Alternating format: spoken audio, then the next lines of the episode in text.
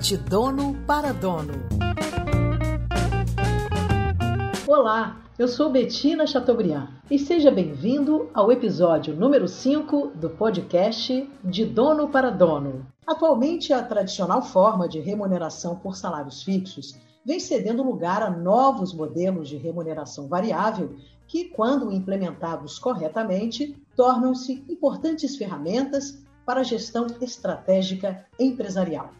E é sobre isso que vamos conversar agora com Julian Antonioli, sócio fundador da Aldas, e Rogério Vargas, sócio da Aldas. Um prazer imenso estar com vocês aqui nesse encontro número 5 e vamos começar. Para que serve um plano de remuneração? Oi, Betina. Super prazer aqui estar com você novamente. Vamos lá explicar um pouquinho para que, que a gente usa um plano de remuneração, né? Tipicamente, a gente usa um plano de remuneração para três objetivos principais. O primeiro objetivo principal é a gente conseguir atrair e reter talentos para a organização.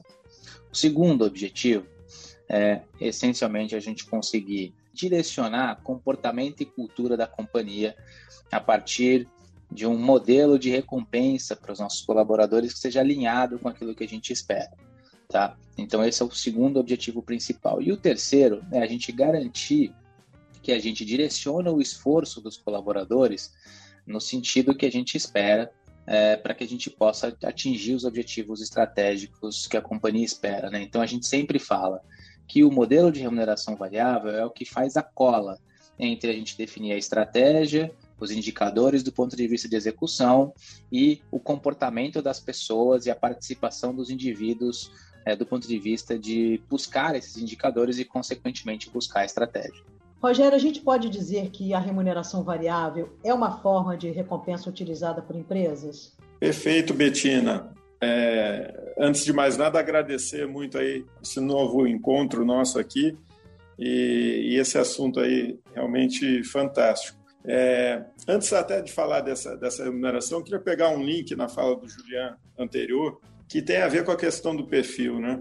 Esse é um ponto importante. Quando você tem lá uma questão da tua estratégia, do teu modelo de negócio e a tua estrutura de gestão, que vai exatamente desenvolver o modelo e a respectiva estratégia, você só consegue fazer isso através de um perfil adequado. Né? E esse perfil, exatamente sobre o que o Juliano estava falando, o modelo de remuneração ele permite com que você consiga viabilizar isso. Os modelos de, de remuneração e participação são exatamente para é, virem a suprir, digamos assim, viabilizar essa questão do, do, do perfil adequado para realizar uma determinada frente de desenvolvimento do negócio. Né? E essa questão da participação no resultado, Betinho, ela tem a ver com esse conjunto, porque você tem lá uma questão que é uma remuneração esperada, que está de acordo com o perfil daquela, daquele profissional, né? que é o perfil da cadeira, certo? É, e essa premiação adicional, ela, ela vem de encontro àquela questão da, da realização, né? Até voltando àquele, àquele ponto também do Julian sobre a questão dos resultados. Então, isso é uma forma de participar, reconhecer é, e reforçar essa questão do alinhamento e direcionamento estratégico. Ô, Juliana, a gente pode, eu posso afirmar e podemos dizer para quem está nos escutando que esta modalidade, ela pode ser composta ainda por valores fixos, variáveis e de longo prazo? Enfim, quais são os modelos mais comuns deste serviço? A gente utiliza alguns componentes é, que eles têm objetivo de alinhar o que se espera das partes, ou seja, se a companhia espera que o funcionário, que aquele colaborador, ele permaneça lá por muito tempo, se ela entende que, aquela, que aquelas pessoas têm cargos relevantes e têm alto potencial, têm alta performance e tudo mais, e ela está pensando na sua execução de estratégia de longo prazo, ela precisa alinhar essa expectativa do outro lado também, ou seja, se ela vai entregar para aquela pessoa uma oportunidade de perceber valor ao longo do prazo, ela precisa também, da mesma maneira, garantir que aquela pessoa participe dessa jornada. Né? Então, a gente sempre utiliza nos modelos de remuneração, são boas práticas, a gente usar uma composição de fatores que envolvem, e aí sim, a remuneração fixa, né? que é aquilo que a gente, que a gente consegue carregar dentro do, do, da geração de caixa, da capacidade de remuneração da companhia, e isso é especialmente relevante em companhias menores, em startups, e é por isso que nessas empresas os componentes de remuneração variável de incentivo de longo prazo, plano stock options, acabam sendo mais relevantes, porque elas têm capacidades limitadas do ponto de vista de remuneração fixa. Né? A gente precisa incluir um componente de remuneração variável que ele gera uma sensação de recompensa de curto prazo, ou seja, ele permite que a gente consiga drivar execução de curto prazo e recompensar essa execução de curto prazo é, para esses colaboradores, né? E a composição entre remuneração fixa e variável, ela tende a balizar a remuneração das pessoas com relação ao mercado, né? Ou tentar aproximar a remuneração ao mercado. E por último, o componente de equity, como a gente chama, de participação, é, de partnership ou mesmo plano de incentivo de longo prazo, que são bônus aí que são auferidos ao longo de janelas longas de tempo, eles têm por objetivo é, recompensar uma eventual, um eventual déficit na remuneração fixa e variável versus padrões de mercado, porque eventualmente a companhia ela não tem essa condição de remunerar o, o colaborador dentro do que seria um padrão de mercado, e aquele colaborador está apostando na companhia da mesma maneira que a companhia está apostando nele, mas por outro lado ele tem esse objetivo de alinhar as expectativas do ponto de vista do prazo de geração de valor entre as partes, tanto do colaborador para a empresa como da empresa para o colaborador. Essa questão dos, desses planos de longo prazo que você citou como esse partnership, a gente vai abordar logo, logo na sequência, mas antes eu queria fazer uma pergunta para o Rogério e como utilizar o plano de remuneração como uma ferramenta estratégica para a gestão do negócio. Perfeito, Betina. Exatamente naquela questão que estávamos conversando há pouco sobre a, o perfil, né? Quer dizer, quando a gente fala de, uma estrutura de gestão, a gente chama aqui de cadeiras, né? Quer dizer, ou seja, qual é o papel de cada um ao desenvolver um modelo e, consequentemente, uma estratégia, né? É esse perfil, né, quer dizer assim, que a gente chama aqui de cadeira, que vai de encontro, digamos assim, a essa questão da eficácia, né, assim, do fit, né, entre a pessoa e a cadeira. Veja, você, até nesse ponto que o Juliano estava falando, é importante, porque quem baliza o ganho de um determinado perfil é o mercado. Então, não adianta você fazer um, um business plan e botar lá que você vai pagar, sei lá, hipoteticamente um, se o mercado paga dois. Você não vai viabilizar. Né? Então, como é que você pode viabilizar isso? Através exatamente desses modelos. Que ao invés de ganhar dois, que o mercado pagaria, poderia ganhar três. Então, quer dizer, ele tem esse prêmio através desses modelos de participação e isso viabiliza a atratividade de uma empresa, né? quer dizer assim, para que tenha o perfil adequado e, consequentemente, consiga desenvolver sua estratégia e seu modelo. Né? Ok. Ô, Julian, eu queria entrar agora com, com os planos de remuneração eficiente e eu claro. queria te fazer uma pergunta. Como criar planos de remuneração eficientes para a empresa e para o colaborador? A gente pode falar de gap da meta, né? espaço para vocês é. falarem sobre estruturas coletivas ou individuais. O ponto aqui, acho que fundamental nessa discussão, que é o que a gente está colocando, é o seguinte: qual que é o objetivo final do plano de remuneração? Né? O objetivo final do plano de remuneração é você permitir que as pessoas entendam a relação direta entre a contribuição dela para o resultado do negócio e, uma vez atingido o resultado do negócio, a geração de valor, não só para a companhia, como para todos os envolvidos, certo? Então, se a gente quer que a pessoa perceba essa geração de valor de maneira efetiva, não adianta a gente colocar um modelo de remuneração ou definir modelos de remuneração baseados em metas ou baseados em indicadores que sejam inatingíveis e que não tenham necessariamente conexão com aquilo que a gente espera para o negócio. Então, por isso que a gente coloca sempre essa questão do gap da meta e a questão de como estruturar esses indicadores ao longo do tempo de maneira gradual. Então, eu vou dar um exemplo. A gente quer, por exemplo, suponha que eu e o Rogério aqui na Aldas, a gente defina que a gente quer triplicar de tamanho na Aldas é, em, nos próximos três anos, né? E que a gente quer sair do tamanho X hoje para um tamanho 3X.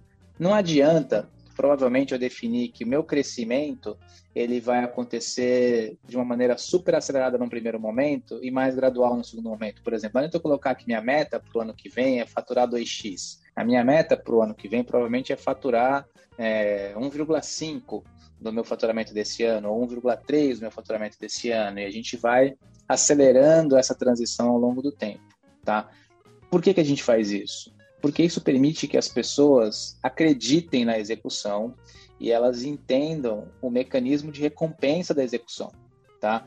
Esse é um fenômeno, esse é um gatilho super importante do ponto de vista psicológico quando você define uma estrutura de remuneração, que é fazer com que as pessoas acreditem no gatilho da execução, que é, poxa, se eu executo, eu bato a minha meta, minha meta é atingível, eu gero uma recompensa, aquilo gera valor para todo mundo, cria momento para um novo ciclo de metas e eu vou repetindo isso de maneira consistente e com a cadência adequada, tá? Então, é por isso que a gente usa essas definições associadas a os KPIs, gaps da meta, é, melhorias incrementais dentro do plano de remuneração para que a gente consiga ir puxando a performance das pessoas ao longo do tempo de forma a direcionar a estratégia de maneira geral. E, Rogério, é, a gente consegue estabelecer um, uma variável adequada, nem muito baixa, que não motive os funcionários, e nem muito alta, que a empresa não consiga pagar? É, esse ponto é, é fundamental porque você tem que calibrar, né? Quer dizer, quando você está desenvolvendo um negócio, né? E o Brasil tem, tem grandes mercados, né? Então não adianta você estar num estágio muito inicial do seu negócio, mesmo você estando num grande mercado, e querer, digamos assim, é, colocar metas ousadas, né? Você tem que fazer ali uma projeção que você tem uma faixa de performance, digamos assim, né? Uma faixa mínima, uma mais provável uma máxima, vamos chamar assim. E você vai calibrando essas metas de acordo com o que você vai vivenciando o seu negócio, né? É, você tem lá uma dinâmica que vai avançando a cada dia, semana e mês, e, e principalmente num cenário como o de hoje, que é um cenário que você não consegue fazer grandes projeções, né, por, por questões aí de, de, isolamento, enfim, fechamentos parciais e tudo, e, e, por vezes o seu segmento acaba sendo impactado. Então, você tem que ter uma agilidade nessa questão, mas tem que também ter aquela, aquele cenário de médio prazo, vamos chamar assim, que você consiga direcionar ao retorno que você está esperando. Né? E muitas das vezes você tem investidores envolvidos. Né? Então, isso é até é um ponto importante. A meta é do negócio e não um limitador para a pessoa. Né? Então, é... É, acho que aqui tem um ponto importante, Rogério, acho que vale colocar o que, é que a gente sempre faz. Né? E aqui, Betina, acho que tem um conceito muito legal que é assim, a gente bate muito na tecla nos nossos projetos da diferença entre meta e orçamento. Tá? E a remuneração variável é o que faz a cola entre meta e orçamento. E, e acho que vale a gente explicar isso aqui, que é o seguinte: orçamento você faz considerando o mínimo que você vai entregar num dado período. Tá, então eu vou lá e eu falo assim, pô, cara, o orçamento da Aldas desse ano é faturar um, é, gastar 50 centavos e sobrar 50. Isso é um orçamento, é o que eu vou fazer como mínimo esperado com base num conjunto de premissas que a gente adotar no nosso ciclo de, de planejamento do período seguinte, né? Agora, uma vez que eu defino esse orçamento, agora eu tenho um segundo exercício, que é falar assim, poxa, mas se a gente fizer mais, e se a gente buscar esses outros caminhos aqui de crescimento, e a gente buscar esses outros caminhos aqui do ponto de eficiência, né? Eu vou agora começar a fazer podcast, eu vou lá, contrato PR, contrato a Betina, vou trabalhar esse tipo de coisa, vou fazer uma série de questões aqui para acelerar meu crescimento. O que, que eu consigo fazer? Ah, então agora eu consigo faturar 2 e consigo gastar 0,8. Ah, legal. Então isso me deu um delta de performance entre o meu orçamento e o que a minha meta entregou. Esse delta de performance entre o que o meu orçamento entrega e o que a minha meta busca é onde a gente encaixa o modelo de remuneração variável. E a gente divide o benefício que a companhia está indo buscar entre o seu orçamento e a meta com os colaboradores que vão ser chave para execução daquele e para buscar aquela meta. Então, a forma da gente fazer modelos de remuneração que sejam autofinanciados, como a gente chama, é a gente fazer sempre esse exercício, a gente fazer um orçamento, que é alguma coisa que a gente chama como base, e a gente definir, poxa, e se fizermos A, B e C a mais? Qual seria o resultado? Ah, o resultado seria X. Tá bom, então a diferença entre esse resultado X e o meu orçamento, ele me dá um delta de valor que eu consigo dividir com as pessoas que vão me ajudar a buscar essa meta. Então acho que esse conceito, ele é muito importante para a gente entender como é que a gente faz o alinhamento entre o que gera resultado para a companhia e como a gente divide esse resultado com aquelas pessoas que são relevantes para ele do ponto de vista através do modelo de remuneração variável. E eu queria voltar àquela questão do, do, de como funcionam os planos de longo prazo. E a gente sabe que o mundo está mudando, né? E a relação entre empresa e profissional também. As coisas Sim. mudaram. E quando se pensava em gestão de negócios, é, eu me lembro que era comum é, a gente logo pensar numa estrutura piramidal, né? Então, gestores Sim. de um lado, enfim, colaboradores de outro. Porém, este não é o único modelo disponível agora, né? Como você citou acima, anteriormente, o partnership chegou com tudo, né? E como é que Sim. funcionam os planos de longo prazo? Você pode explicar para a gente?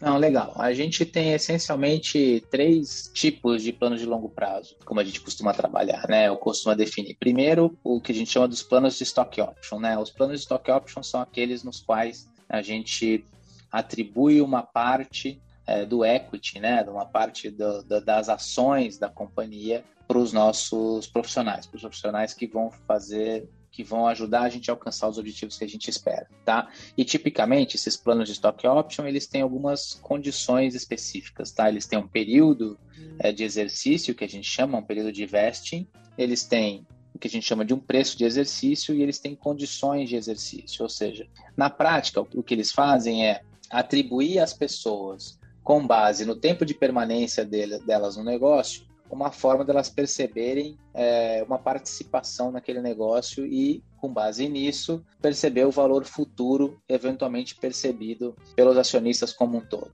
Né? Então, essa é uma das primeiras estruturas é, de remuneração de longo prazo. A segunda estrutura de remuneração de longo prazo, de incentivo de longo prazo, é o que a gente chama dos planos de partnership. Os planos de partnership eles são muito parecidos com os planos de stock option, mas com a diferença em que nos planos de partnership a gente procura converter remuneração, que seria feita eventualmente na forma é, de dinheiro, em participação. Ou seja, o que eu falo é o seguinte: assim, Julian, então, poxa, você teria direito a um bônus, eventualmente anual de 100, e eu te permito você utilizar esse seu bônus de 100, dado algumas circunstâncias e alguns critérios, para comprar participação no negócio. Tá? Então, a gente tem aqui uma regra de precificação interna, a gente define a nossa regra de valuation interna, como é que a gente avalia o nosso negócio a qualquer momento, e com base nisso, eu permito que você converta seu bônus em participação. E ao fazê-lo, você está apostando que com o desenvolvimento do negócio, você vai ganhar, você vai arbitrar versus o seu bônus, ou seja, em vez de você ganhar 100 todo ano de bônus, você está convertendo esse 100 em um ativo, em participação do negócio, que pode virar 300, 400, 500 lá na frente, de acordo com a performance do negócio como um todo. Então, esses são os modelos de partnership, ou seja, eles permitem que as pessoas comprem participação no negócio através do seu trabalho e depois percebam o resultado disso num evento futuro, eventualmente. Tá? E o último modelo de plano de incentivo de longo prazo é, são o que a gente chama de modelos de phantom stock, ou modelos onde a gente define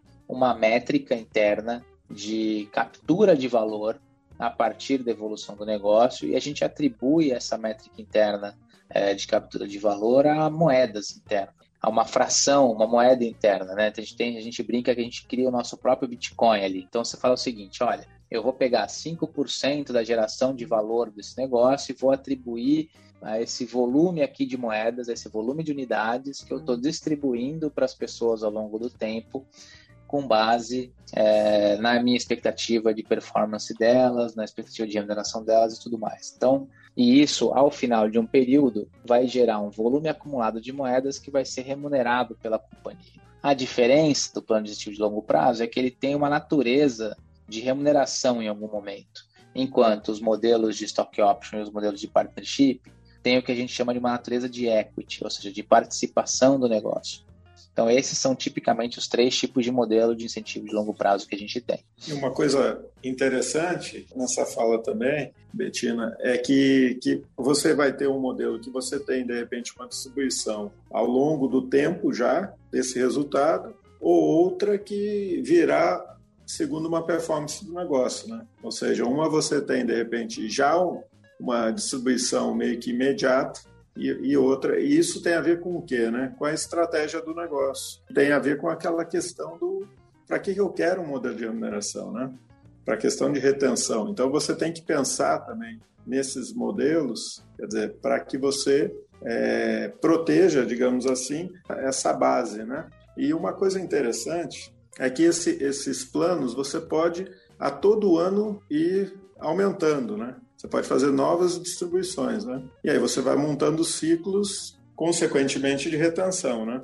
Exato, e só para fazer o gancho com o que você tinha colocado, Betina, que foi acho que super pertinente do ponto de vista das organizações piramidais, Sim. esse tipo de estrutura ele não está restrito ao diretor, ele não está restrito ao cargo A, ao cargo B, ao cargo C. Ele pode ser estendido para qualquer pessoa na organização que tenha um papel relevante do ponto de vista de execução de estratégia e com quem eu queira dividir parte dessa geração de valor. Então, a vantagem desses planos é que eles conseguem ser adequados do ponto de vista de flexibilidade e estrutura a qualquer pessoa da organização.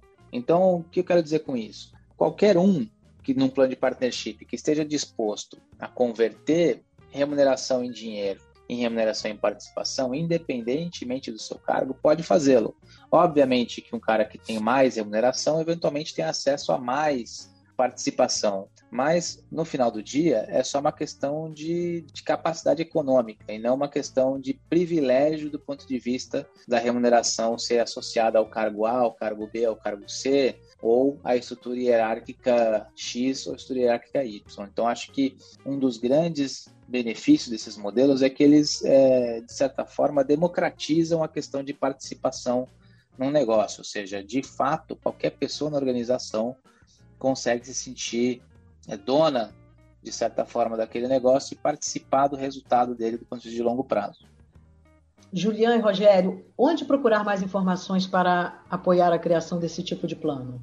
A gente mesmo aqui, é, Betina, já criou alguns planos e algum material nesse sentido, né? No nosso Knowledge Base aqui na Aldas, é, no Aldas barra on demand barra knowledge base, né? A gente, a gente tem alguns materiais sobre isso. Eu e o Rogério, acho que há cerca de um mês atrás, mais ou menos, é, nós gravamos um, uma, uma, live aqui sobre o assunto, onde a gente discorreu por, por duas horas sobre o tema como criar esses modelos, como balizar esses modelos. Então, é, então, acho que ali a gente tem um, um, conjunto de informações, a gente tem alguns materiais disponíveis é, na nossa base de conhecimento, em breve a gente a gente está lançando um e-book é, sobre o assunto que vai estar disponível para todo mundo é, para acesso na Amazon, onde a gente vai falar não só dos aspectos de negócio envolvidos na criação de, de planos como esse, mas também com a colaboração aqui de alguns parceiros no, dos aspectos legais envolvidos na construção de planos como esse, porque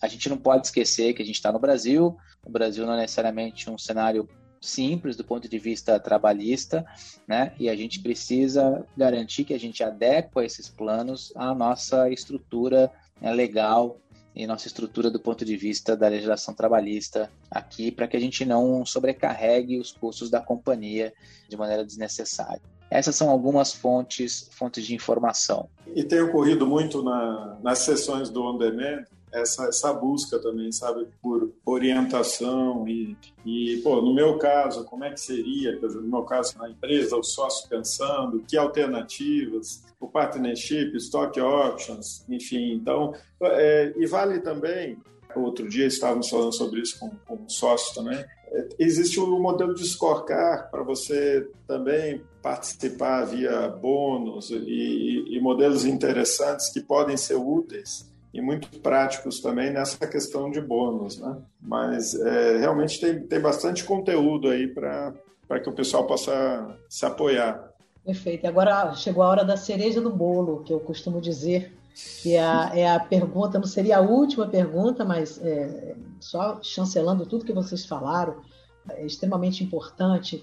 É, é, ter equipes motivadas e focadas em metas, que são grandes desafios da gestão das pessoas nas organizações. Essa é a realidade, né?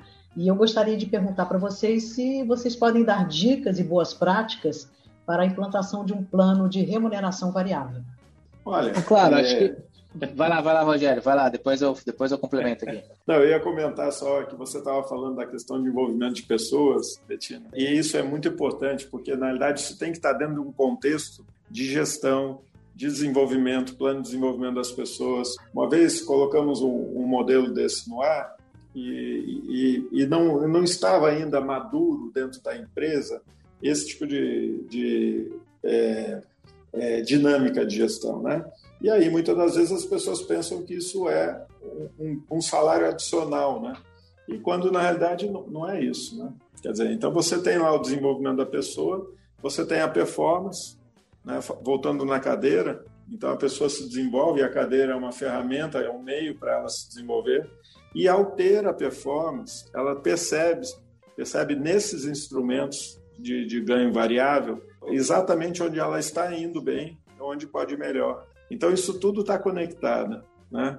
Então, o ganho, ou seja, o resultado de uma empresa, ela é a consequência de uma estratégia realmente eficaz, de um modelo eficaz, e a participação variável de uma pessoa está diretamente proporcional ao seu desenvolvimento. Então, isso é uma coisa muito importante, ou seja, isso tem que estar dentro de um contexto de dinâmica de gestão. Né?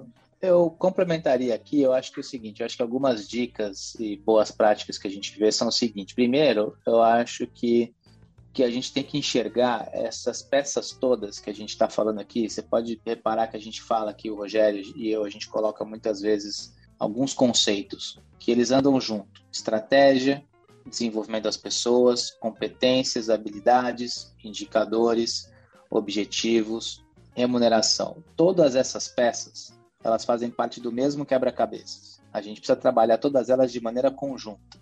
Não adianta a gente definir estratégia sem utilizar a remuneração como uma alavanca para a execução da estratégia. Não adianta a gente definir um plano de desenvolvimento individual para as pessoas se a gente atrelar aquilo a indicadores, competências serem desenvolvidas e amarrar isso via o plano de remuneração variável. Ou seja, a gente precisa entender isso tudo como um quebra-cabeça único com peças que a gente vai utilizar de maneira coordenada e conjunta para atingir o nosso objetivo, né? Agora, às vezes isso parece muito complicado e o que a gente fala é assim, pô, vamos fatiar o gorila, vamos deixar isso aqui mais simples.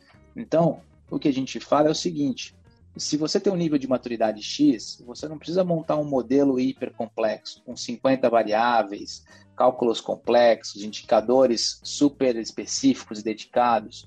Você pode começar de uma maneira mais simples né, atrelando indicadores à performance coletiva, aos objetivos básicos do negócio. E conforme você ganhar maturidade no processo, você vai transformando o seu modelo em um modelo um pouco mais específico, um pouco mais elaborado, com indicadores é, que sejam departamentais, com indicadores que sejam individuais, porque isso também necessita que você tenha um modelo de acompanhamento que seja compatível com aquilo que você está que você está cobrando. Então, eu acho que essas são duas dicas super importantes. Primeiro, entender que todos esses componentes que a gente fala, eles fazem parte do mesmo quebra-cabeça. Eles não, eles não funcionam de maneira isolada.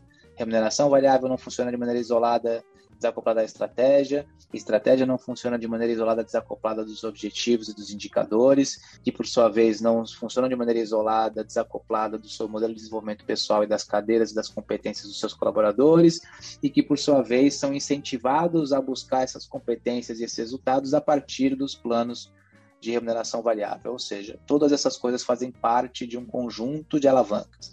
E segundo, não precisamos começar complexo conseguimos começar simples e evoluindo do ponto de vista de maturidade ao longo do tempo, conforme a gente também ganhe confiança na execução e na utilização dessas ferramentas. Então, eu vou pegar o gancho de fatiar o gorila, como o Julian falou, que a gente já está fechando aqui, o, já, já, estamos fechando esse episódio número 5. Na realidade, as empresas precisam mesmo utilizar ferramentas e meios para deixar a equipe engajada e focada no resultado positivo, não é isso? Exato. Adorei a conversa e conversamos com o Juliano Antonioli, sócio fundador da Aldas, e Rogério Vargas, sócio da Aldas. Pessoal, muito obrigada por esse encontro, pelo conteúdo e pelos esclarecimentos. Foi maravilhoso estar aqui com vocês. E eu queria que vocês mandassem algum recado aí para para todas essas pessoas que estão escutando a gente. Então, vamos lá, eu que agradeço aqui mais uma vez, né? Super, super bacana estar contigo, sempre perguntas e provocações super pertinentes aqui para gente.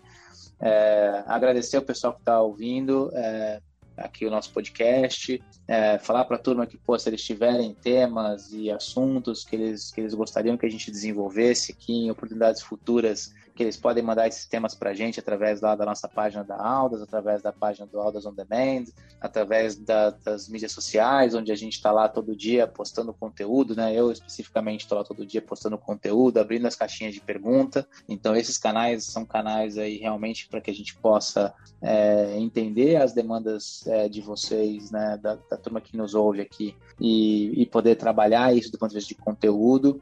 E é isso, acho que nosso objetivo aqui é cada vez mais entregar conteúdo que seja relevante e prático e, putz, super, super bacana poder dividir isso aqui com todo mundo. Excelente mesmo estar com, com você aqui, Betina, Juliana, sensacional, mais essa rodada. É o quinto episódio, como a Betina comentou, quer dizer, cada vez evoluindo e, e trazendo aí temas relevantes, né? E, e poder realmente, quer dizer, participar aqui, agradecer a audiência aqui e, e, realmente poder participar desse legado empresarial, né? É um privilégio e todo dia estamos aí nessa intensidade, né? Compartilhando aí as mesas aí com sócios e gestores e, e realmente desenvolvendo aí, quer dizer, fazendo a nossa, cumprindo a nossa missão aqui nessa questão do legado empresarial, né? Então, um prazer enorme mesmo, Betina, e até a próxima, né? É, o prazer foi todo meu, Julian e Rogério, e a gente encerra mais um podcast de Dono para Dono. Esperamos vocês no próximo episódio. Até lá! Você ouviu De Dono para Dono